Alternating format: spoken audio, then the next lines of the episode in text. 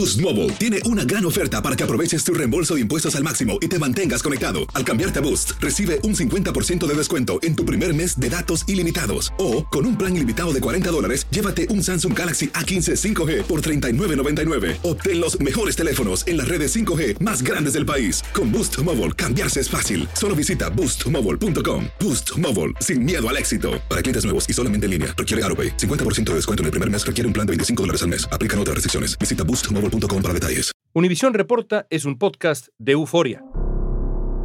El Partido Republicano inició una campaña para buscar el apoyo hispano. Yo creo que hay mucha presión política. Recuerden que estamos en las elecciones y ahorita las decisiones son sobre todo electorales, políticamente. El 8 de noviembre se definirá el equilibrio de poder en el Senado y la Cámara de Representantes por los próximos cuatro años en las elecciones de medio término. Si los demócratas pierden, aunque sea una de las dos cámaras, la agenda de Biden quedaría seriamente comprometida para el resto de su presidencia.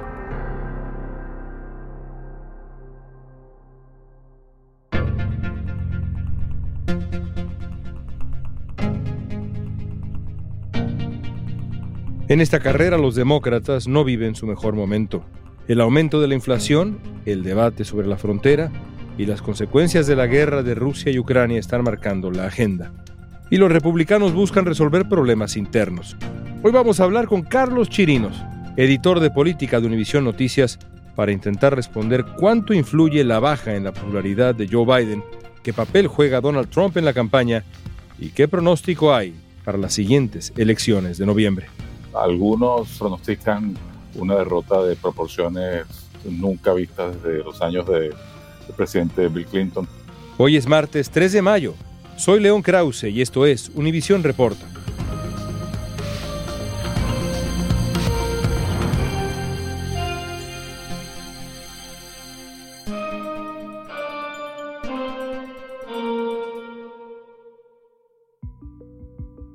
Carlos, vamos a establecer el contexto básico de esta conversación. Estamos a seis meses de la elección de noviembre. ¿Qué estará en juego en esas elecciones? Bueno, nada menos que el control del Congreso y lo que implica el control del Congreso, que es la posibilidad de promulgar leyes en este país, leyes de alcance federal. Actualmente ese control lo ejerce el Partido Demócrata por un muy pequeño margen en la Cámara de Representantes y por, diríamos, un margen inexistente en el Senado porque el voto decisivo es el voto de la vicepresidenta Kamala Harris, que es el que desempata el bloque de 50 senadores republicanos y 50 demócratas. Eso es lo que está en juego.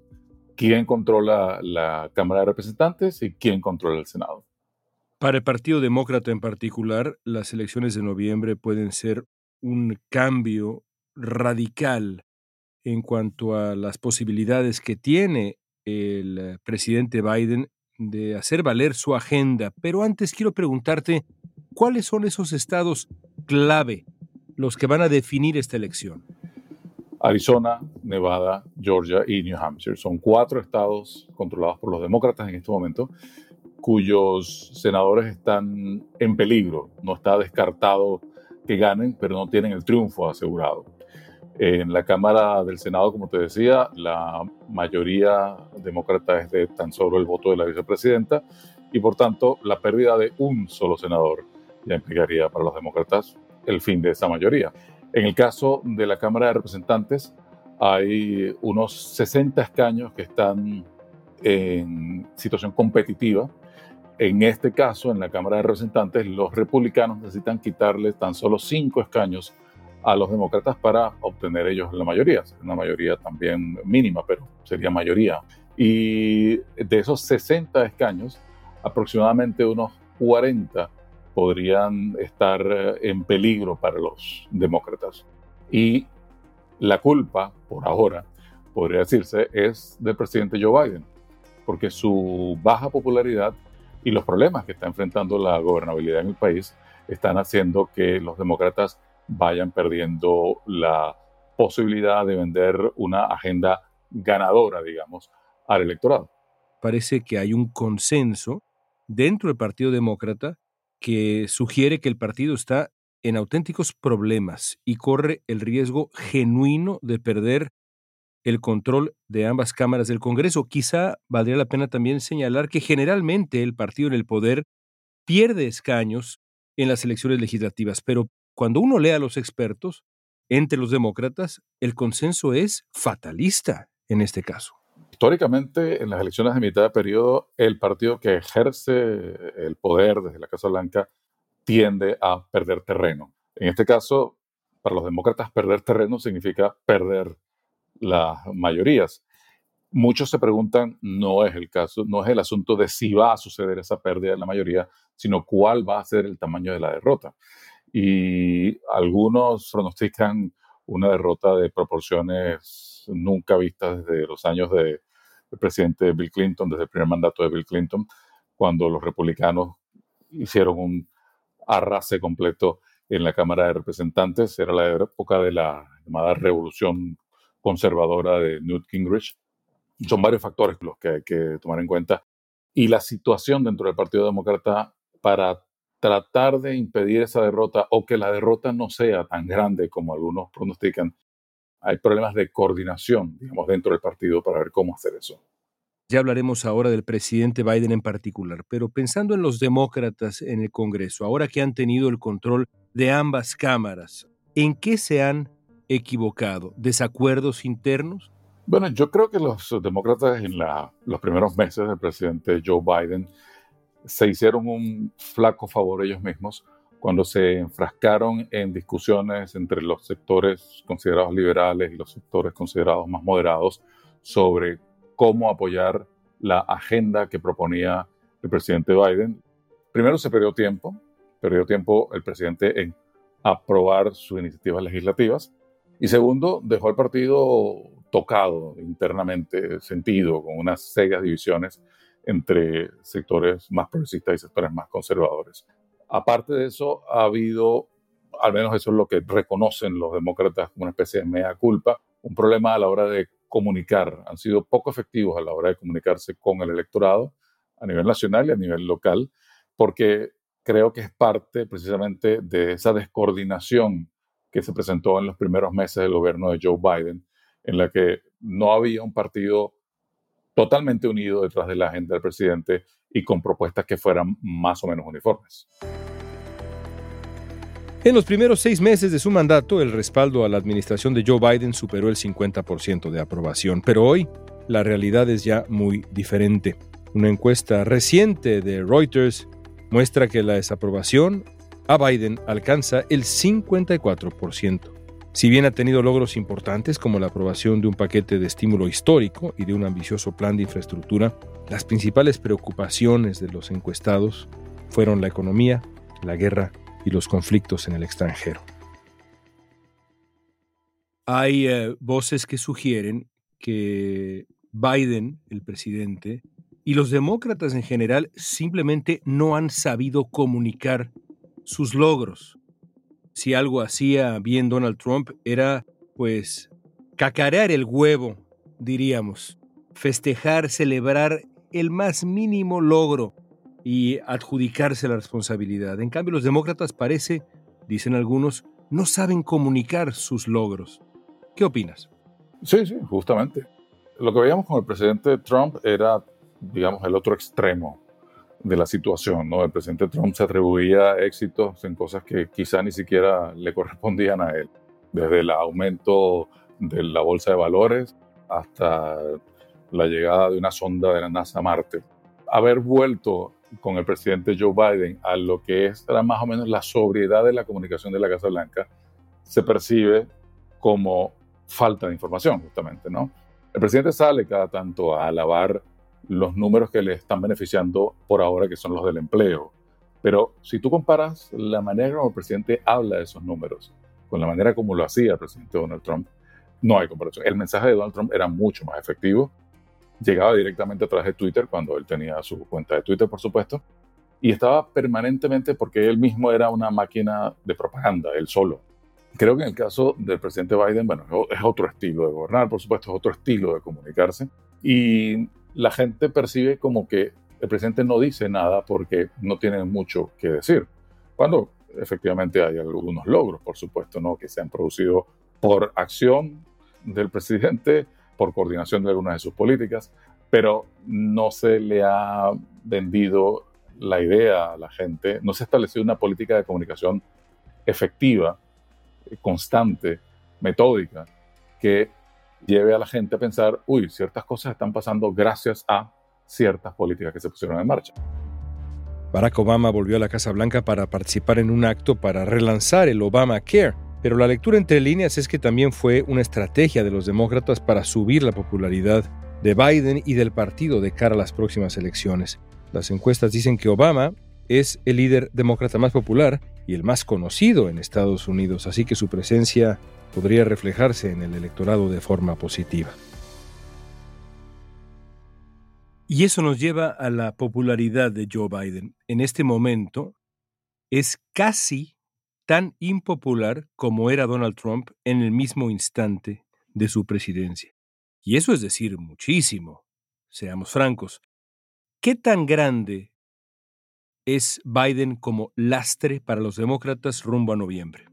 Bueno, lo es en la medida que los republicanos han sido muy efectivos en atar al presidente Biden a los problemas que está enfrentando el país económicamente actualmente, como la inflación, el alto precio de la gasolina, los combustibles en general, la escasez de productos. Pero la economía ha venido creciendo y ha venido expandiéndose sustancialmente bajo el gobierno del presidente Biden. Sin embargo, la gente no vincula eso con lo que se está haciendo desde la Casa Blanca, pero sí vincula el tema de la inflación y el tema del alto costo de los combustibles, que en justicia no son achacables directamente a la acción u omisión del presidente Biden o de cualquier otro presidente que esté en el cargo, pero en este caso, en esta coyuntura, el presidente Biden, porque la inflación es un fenómeno global, la escasez de productos y servicios es un fenómeno global, el problema de los combustibles agravado ahora por la guerra en Ucrania es un asunto que afecta a todo el mundo, pero evidentemente que al votante en Wisconsin, en Florida o en Hawái no le importa mucho lo que esté pasando en Bulgaria, Polonia o Alemania a causa de la guerra rusa en Ucrania, sino le importa lo que pasa aquí. Y aquí está sometido al bombardeo permanente por parte de la maquinaria del Partido Republicano que está atando las dos cosas. Ata al presidente Biden a esto que está pasando una señal que podría ser positiva, si se puede leer positivamente dentro de la economía actual, es, por ejemplo, el mercado laboral.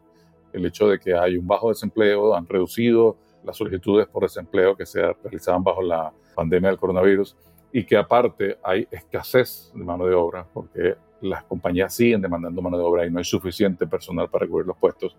Eso que habla de un buen momento de la economía los republicanos han logrado presentarlo como una crisis laboral producto de las políticas del presidente Joe Biden.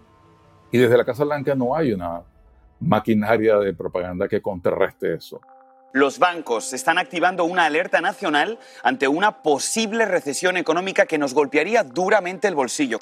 ¿Cómo podemos cuidar ese famoso empleo, ya que lamentablemente muchas personas quizás lo van a perder en este verano y quizás en el otoño? Yo creo que la narrativa en ese sentido la está dominando el Partido Republicano y la está dominando porque es algo que es concreto, es algo que la gente siente. La inflación del 8.4% tú la sientes, la sientes tú, la siento yo cuando vamos al mercado, cuando vamos a comprar una cosa y es algo que evidentemente molesta. Lo que es difícil de explicarle a la gente es que el presidente no tiene mucho que hacer o no es el culpable directamente de ese proceso inflacionario. Otra variable clarísima para la elección de noviembre, me parece, es la frontera. Hemos escuchado ya, estamos a seis meses, a los eh, líderes republicanos, a Kevin McCarthy, a varios más, repetir un eslogan, una frase. Cada estado es un estado fronterizo. Every state is a border state. Every state is now a border state. Every state is a border state. Parece que será, insisto, el eslogan republicano. ¿Qué papel jugará la frontera y el debate sobre la frontera en la elección? La frontera está jugando ya un papel, la migración está jugando un papel, en parte porque el tema migratorio lo colocó definitivamente en el debate político partidista el presidente Donald Trump. Y como el Partido Republicano, que estamos viendo es el partido de Donald Trump, con algunas excepciones, es claro que ese es el tema en el que ellos saben que pueden generarle más daño a los demócratas y al presidente Joe Biden. Podemos decir que el tema fronterizo va a agravarse incluso. Estamos en estos momentos en ese debate sobre si se va o no a suspender el título 42, como recomiendan los CDC y como aceptó la Casa Blanca, esa política que permitía a Estados Unidos simplemente devolver a las personas sin procesarlas, incluso en el caso que estuvieran buscando asilo. Lo mejor que podría pasarle a la Casa Blanca en estos momentos es que el juez de Luisiana que está analizando el caso, la demanda presentada por varios estados, suspenda el desmontaje del título 42. Porque aunque uno puede entender que la emergencia que motivó la activación del título 42 ha pasado y ya supuestos que la justificaban ya no existen de esa manera, desmontar el título 42 va a significar, como ya está significando, una avalancha de gente que va a venir a la frontera a buscar asilo. Joe Biden solicitó que se anulara el título 42 para el 23 de mayo, pero un juez federal rechazó temporalmente la propuesta. Aunque es una petición del gobierno, la decisión del juez beneficia políticamente a Biden porque le ahorra un problema mayor en la frontera ante la posible llegada masiva de inmigrantes que se espera si se elimina esa restricción. Esa cantidad de gente va con toda seguridad a ir aumentando. Y la manera como electoralmente se vende esto es esa idea de invasión que dejó implantada el presidente Donald Trump, cuestionable concepto, pero que fue muy efectivo a la hora de asustar esos miedos que tienen muchas personas que no viven en estados fronterizos, precisamente que viven en, en estados que no son fronteras, pero que como bien dice el eslogan republicano de estos días, todos son fronteras. Al final, las personas en New Hampshire, en Iowa, que tienen frontera con otros lados, con, con Canadá, pero no es la frontera problemática que hay con México, pueden sentir que sí, que están invadiendo el patio trasero de su casa, pero porque es una percepción, es un miedo que se está explotando entre muchos votantes conservadores. Y la otra variable, la última que advierto con claridad, es la guerra rusa contra Ucrania. ¿Puede pesar en el electorado? Sabemos que los asuntos de política exterior tradicionalmente, a menos de que sean enormes, no pesan tanto, no determinan una elección en Estados Unidos, pero este caso quizá es suficientemente enorme. Sí, la guerra sí, lo que está pasando en Ucrania, más allá de las imágenes terribles que vemos cada tanto en televisión y el sufrimiento de la población civil y de las personas que han tenido que dejar el país para refugiarse en el exterior, yo creo que más allá de eso va a tener poco impacto a la hora del voto, en lo directo. Lo que sí va a ser usado en contra del presidente Biden y los demócratas es el que se haya producido la guerra en sí mismo. Hemos visto, aunque hay una unidad actualmente en el Congreso entre republicanos y demócratas de oponerse y cuestionar lo que ha hecho el presidente Vladimir Putin en Ucrania y han dado su apoyo a leyes para darle asistencia a los ucranianos, hay un discurso político subyacente que por ahora lo maneja solamente el presidente Trump y los suyos, que es el de Rusia hizo esto porque no respeta a Estados Unidos. ¿Qué papel juega Trump en esto? ¿Es el momento en donde veremos realmente hasta dónde llega su influencia en el Partido Republicano y con los votantes republicanos? ¿Es un momento en donde probará su peso rumbo al 2024? ¿Qué papel juega Trump? Sí, el presidente Trump está en este momento jugando el papel del kingmaker, ¿no? El, el, que hace o deshace carreras políticas. Aquí tenemos que hacer una particularidad, una salvedad, es que el expresidente Trump, a pesar de que ya no está en Twitter, sigue generando mucho ruido, ¿no?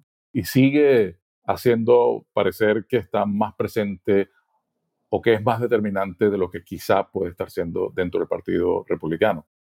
En estas primarias que vienen vamos a ver cómo se definen muchas de esas pulsos que hay entre un republicanismo no más tradicional, pero sí un conservadurismo, un republicanismo menos trompista, menos furibundo, que puede ser igualmente radical, pero más elegante en el estilo quizá, menos vociferante. Vamos a ver si ese republicanismo es el que sale triunfando en estas primarias. Hay algunos estados donde va a haber una batalla grande entre los conservadores de línea dura tradicionales y el trumpismo, este llamamos neoconservadorismo representado por Trump. Ohio. Ohio, donde grupos conservadores de toda la vida decidieron no apoyar a Vance, que es el candidato que apoyó Trump, y donde puede haber un choque que nos indique finalmente qué va a pasar con el Partido Republicano. Yo creo que de aquí vamos a saber en estas primarias si Trump es ese kingmaker que él dice que es, ese rey Midas que cuando toca a alguien lo convierte en oro. Demos, por último, Carlos, un brinco todavía más arriesgado. Si los demócratas pierden por márgenes de verdad considerables, si la popularidad de Joe Biden no repunta, ¿crees que el partido tendría que considerar buscar otro candidato presidencial que no sea Biden? Eso va a depender no solamente del Partido Republicano, eh, perdón, del Partido Demócrata, va a depender también de quién ponga el Partido Republicano. La posibilidad de que Donald Trump vuelva a ser candidato, paradójicamente, y según están los números ahora, favorecerían una candidatura para la reelección de Joe Biden. Entre los demócratas conocidos a nivel nacional, el presidente Biden es el único que podría medirse con Trump y tener posibilidades de triunfo en los diferentes escenarios que se calculan. Hagamos la aclaratura que estamos hablando, como dices tú, con mucha anticipación. Ahora, el presidente Biden, con una derrota muy fulminante en los midterms y de no modificarse el panorama económico, de no empezar a controlarse la inflación, de no aumentar la producción, de no normalizarse un poco la economía estadounidense, va a tener un plomo en el ala muy grande para su reelección. Si el presidente sufre una derrota muy traumática, vamos a ver que en los próximos dos años dentro del Partido Demócrata se van a estar viendo cabezas que se asoman, alianzas que se proponen para buscar una fórmula ganadora para las próximas elecciones presidenciales. Y aquí estaremos para platicarlo contigo, Carlos. Gracias. Un gusto, como siempre, conversar, León. Faltan seis meses para las elecciones y las encuestas pronostican una derrota de los demócratas, incluso entre la comunidad hispana. ¿Están a tiempo de recuperarse y revertir esos resultados? Es mucho lo que va a estar en juego el próximo 8 de noviembre. Más que precisar escaños en el Congreso, las elecciones pueden definir el rumbo de las próximas elecciones presidenciales del 2024. De lo que sí hay certeza es que ambos bandos jugarán sus mejores cartas para hacerse del poder.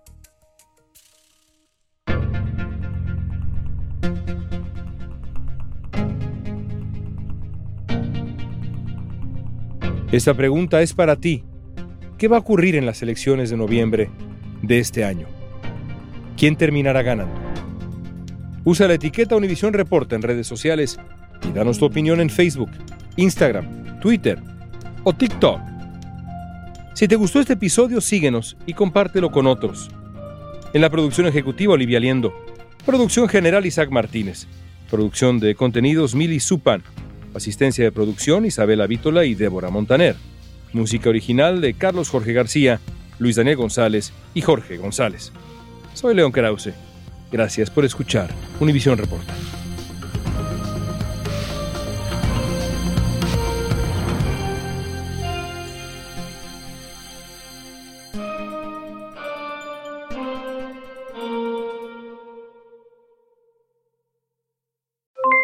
Aloha mamá. ¿Dónde andas? Seguro de compras. Tengo mucho que contarte. Hawái es increíble. He estado de un lado a otro con mi unidad. Todos son súper talentosos.